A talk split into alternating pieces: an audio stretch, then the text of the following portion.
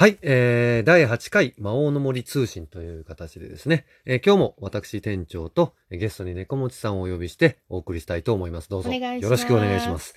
で、今日のテーマなんですけれども、はいえーちょっと長いんですが、はい。えー、Amazon で予約中の月内販売予定ボードゲームとおいうー。形でですまあね。一応日本語版新作ってことですね。そうで。す。えー、平たく言うとそういうことになります。はいあの、コロナの影響とかでね、えー実は、えーボードゲームの発売予定とかも随分乱れちゃいまして、あですね。はい。ですんで、えー本来何月に出る予定だったよってやつも、うんえー後回しになったりとか、うんえー逆に本来後回しになってたはずのものが先に来ちゃったりとか、えーいろいろとそのあたりメーカーさんも、えー苦労なさっておられるようです。はい。で、えーまあ大体今のところね、えー安定してきて、えーここからは大体、大体予定通りと。はいい。う風になっていくように伺っております。はい。えーそんな中で、うんえー今月に発売されるものの、えーボードゲームをちょっと紹介してみたいなと。まあ言うて半分来てますからね。そうです。もう半分来てますからね。もうはい発売されちゃったやつもあるんですよ。あそうですね。えーそうです。えーアドベンチャーアイランドであるとか、キッチンンラッシュであるとか、ファンタジーレルムズであるとかですね。うんえーまあタイトル的にはちょっとざっと上げましたけど、そのももう発売されてます。はいで、まだ発売されてないものを、うんえーご紹介していく予定でございます。はい。で、えー一応ですね、えー日付順にとはいは思ったんですけども、これうん日付も正確じゃないので、えーあ大体の、大体月末に向けてと思ってください。ねはい。えー気になる方はですね、えータイトルをちゃんと言いますので、うんえーご自分で Amazon とか、えー別に Amazon に限らずですね、別に Amazon を押してるわけじゃないので、うんえーみんなが手に入りやすいだろうというだけでそう言ってるだけで、まあググってみよう。はい、えー調べるとよろしいかと思います。はい。で、えーまず一発目として、うんえー二人専用ボードゲーム。これ割とね、二人専用で遊べるものって聞くことも、あの、質問されることも多いので、ですえーね。需要は相当あると思います。はい。えー二人でお茶をというおゲームです。これ、はい。Google でやるとあの映画のタイトルでできちゃうんで、はい。えーボードゲームと、えー必ず、えーカテゴライズしてください。はいで、えーこちらのボードゲーム、えーアリスが、不思議の国のアリスがテーマになっていて、うんえー二人でえー対戦するデッキ構築型ゲームというふうに紹介されてます。で、えープレイ時間、えーとしてはだいたい30分ぐらいというふうに表記されてますね。ですはい。で、えー自分の番が来たら山札めくって、うんえーそのカードの効果を使用するのか、えーカードを購入して自分のデッキを強化するのかというようなタイプのようですなん。かアリスのお茶会っていうとランチギ騒ぎなイメージですそうけどね。ね。えっ、と、箱の絵を見る限り、うんハートの女王とアリスの対戦のようなイメージを受けますけども、実際にプレイしたことがないので、うんちょっとわからないんですけれども。はい続いて、えーパンデミックホットゾーンとホッ。トゾーン。はい、ホットゾーンです。熱いっすね。えーパンデミックはね、あの、うん協力型ゲームとして非常に、あのー名前が有名になっているゲームなんですけれども、はい。それの、えー簡易版だそうです。で、うんえーパンデミック自体はワールドシリーズみたいな形でですね、うんえー今までもいろんなパンデミック、あの、出てて、イベリアとかえーイベリアとかね、えーとか、あと、ローマとかね、うんえーそういうのも出てるんですけども、もうなんかパンデミックとかけ離れたテーマになりつつあるんですけど、今回は基本に戻って、えーかつ、えー時間もだいたい30分ぐらいで終わるようにという形で簡易型を、え発売するということです。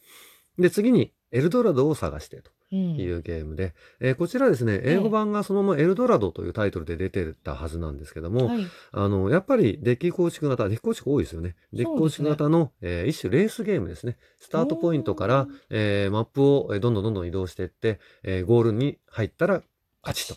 いう感じで、えー同じようなスタイルで、うんもうちょっと複雑にすると、あのーうちの店にも、えー置いてあるんですけれども、うんえークランクというゲームが、あはいはいはい。あれにイーメージがちょっと似てます。あれよりももっとシンプルなんですけども、うんえーあれの、えーいもう、レースするだけとあいうだけのゲームと。はいなんで、ルールもそれほど複雑じゃないので、うんえーボードゲームにあまり慣れてないんだけど、デッキ構築興味あるなという方、えー非常におすすめのゲームじゃないかと思っております。はい。で、えー次が、えーコルトスーパーエクスプレスと。えー名前がね、名前が素晴らしい。いねコルトスーパーエクスプレスと。なんかいう名前勢いいいっすね。勢いがいいですね。えーこれです、これもですね、うんえー実は以前からある、えーコルトエクスプレスという、えーはいゲームがあります、はいえーペーパークラフトで作られた列車がなかなか、えーおしゃれな、えーコンポーネネントになっていて、ンえーそれの中をですね、自分の駒を移動させながら、うんえー銃で撃ち合うゲームなんですね。ああ、そうだから。で、えーそれ自体は、えー山札からカードめくって、うんうんえー打ち合って、うん。で、えっ、と、当たった、外れたえー誰を倒はいした、外れたみたいな感じになっていくんですけれども、うんえーそれの、えー列車のペーパークラフトとか、えーうんコマの移動とかを、えー全部外して、うんなくして、うん。えーデッキの山札だけ残して、うんものすごくシンプルにして、えーもう打ち合いに特化した、シンプルゲーム。ムという形で3から7人で、うんえー15分で終わると。あいうのでカードゲーム。の、もうめちゃめちゃめくりのうん運ゲームっぽくなるんじゃないかなと思ってるんですけども、はい。もともとのクロトエクスプレスはそういう雰囲気のゲームなんで、はい。はい。いうので、えーちょっと、これはこれでちょっと楽しみなゲームなんですけども、はい続いて、えーアトリエ、巨匠たちのスタジオという、アトリエだけどスタジオ。アトリエだけどスタジオですね。はい。このちょっとここら辺ね、頭痛が痛い的な部分をちょっと感じなくもないんですけども、えーまあタイトルとしてアトリエ、うん巨匠たちのスタジオと、はいえーいう形で、えーまあ箱も、えー豪華ですし、うんえー中で使われているカードとかも、はい。えー実際の絵画をそのままカードにしてあるというので、えー非常にこう、重げの雰囲気があるんですが、あ、ダイスゲームです。ただのダイスゲームです。ここまで来て。ここまで来てダイスゲームですえサイコロ振ってですね、はいえーその出目に応じて、えー自分の弟子の、えー配置ですとか、うん弟子がどこに移動するとか、絵の具の調合をどうするとか、えパトロンを、パトロンを集めてくるとかっていうのもうん出目に支配されてるんで、あ、なるほど。えーもうそれに振り回されながらうんゲームをするというように、えー案内されておりますのであちょっ、とでも面白そう。そうですね、えー意外に運の要素も強いゲームのような雰囲気があるので、はい。えーちょっと、それでいてですね、値段的なかんことを考えると、ええ。多分あの、大きい箱の、あの、がっつりしたもののようなうんうん、金額なんで、はい。はい、どういう風な出来上がりになるのうんか、興味津々のゲームですね。中身気になりますね。中身気になります。えー続いて、えーフェッチクエストというやつなんですけども、えーこちらがですね、うんえー協力型ゲームで、はい。はい、えー実は、えー TRPG の、うん。あのーパグマイヤーという、あ、良き犬になるいやつだ。き犬になるやつですね。D&D を、えーその根幹にした、うんえー TRPG なんですけども、えーそれを、えーテーマに背景世界に持った、うんえー協力ゲームで、えーカードゲームになっております。あ3から6人で、うんえー60分から90分というふうに案内されているので、うんえー相当長いですよね、実際に。そうです。カードゲームでっていうカとードゲームで60分から90分うんって言うと相当頑張んなきゃいけない。でも、犬になれるんですね。犬になりますね。うんえーで、パグマイヤの世界にいる有名なキャラクターたちが登場して、うん。えーそれで協力ゲームをやるというふうに案内されているので、小鹿のような目をしたパグ姫が出てくる、パグ、姫が出てくるんじゃないかと思います。あと猫たちも出てくるそうです。あ拡張そうですねで登場する猫たちも、うんえー登場するようなので、はい。えーこれはこれで楽しみで、値段もね、相当、うんえー低く設定されているので、本当にカードだけ入ってるんじゃないかなと思います。うんえーそれで90分なんで逆にルールが多分そこそこ以上複雑なんだろうとまあいうふうに予予想されま。想されますすね。はい。はい。いう感じですね。で、こっからが、うん。えー割とビッグタイトル、えうん3つご紹介したいと思います。はい。はい。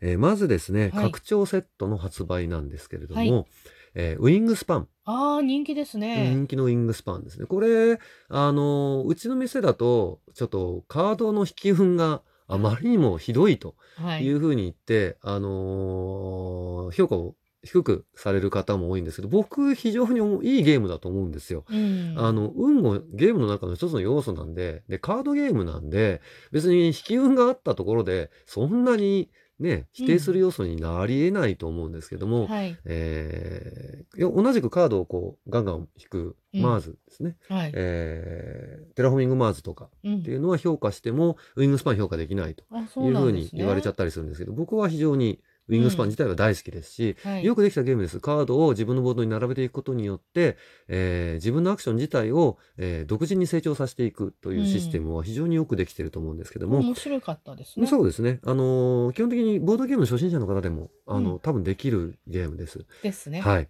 で、これの拡張版ほが出ます。う。はい。えータイトルも、欧州の翼という、ね欧州の欧翼。州の翼ですよ。ああ、鳥増えるな。鳥ががっつり増えてきてですね、あのー約80枚カードが増えるそうです。元が170枚あるんで。半分じゃないですか。えーそうですね。これ、単純にプラスする、なんか入れ替えだったような気がするんですね、僕の記憶の中だと。だ使わなくなっちゃいますもんね。だと思うので、なんか入れ替えだったような気がするんですけど、単純に足すのかな？ちょっとごめんなさい。あの、記憶が定かじゃないので、はい。えーご自分で調べてみてほしいんですけれども、はいえープレイ時間も40分から70分で、うんえー元のルールと変わってないので、プレイ時間そのものが。ですね。ええーで、えーさらに目的カードみたいのもうん入ってるんですけども、うんえーそれも、えー追加されます。15枚ほど追加されて、元が26枚なんで、はえーやっぱり単純にね、あの、うん元のカード群の半分ぐらいが追加されてると。い。ですね。だから単純に足しちゃうと、えーね、うんあの、1.5倍ぐらいの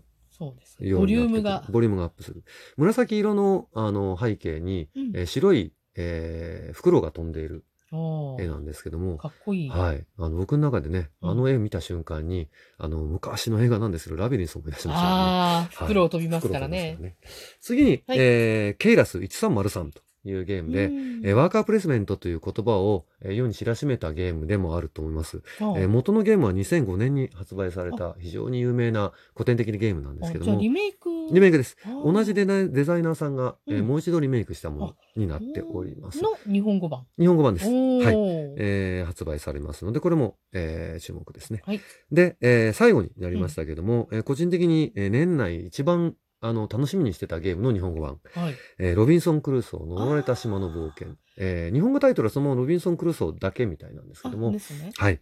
えーこちらが日本語版として、え発売されます。はい。カードがいっぱい入ってるし、うんえーシナリオが7本入ってるんですけど、そのシナリオも全部、あの、文章が多いので、はい。あの、英語版を買う気に僕ならなかったんですけども、これが、えー日本語版として全部和訳されて出してくれるという形で、えー本当に楽しんで難易度が極端に高いゲーム。できれますね。えーはい。ワンミスイコール死亡みたいな僕、そういうゲームと聞いておりますので、もうチャレンジしたくてチャレンジしたくてしょうがないんですけども、郷土ゲーム大好きなんでね。ですね。はい。えーそこら辺が、えー月内、えー発売されるゲームとはい。いう形になっております。おーえーまあ、ざっと調べただけで9本。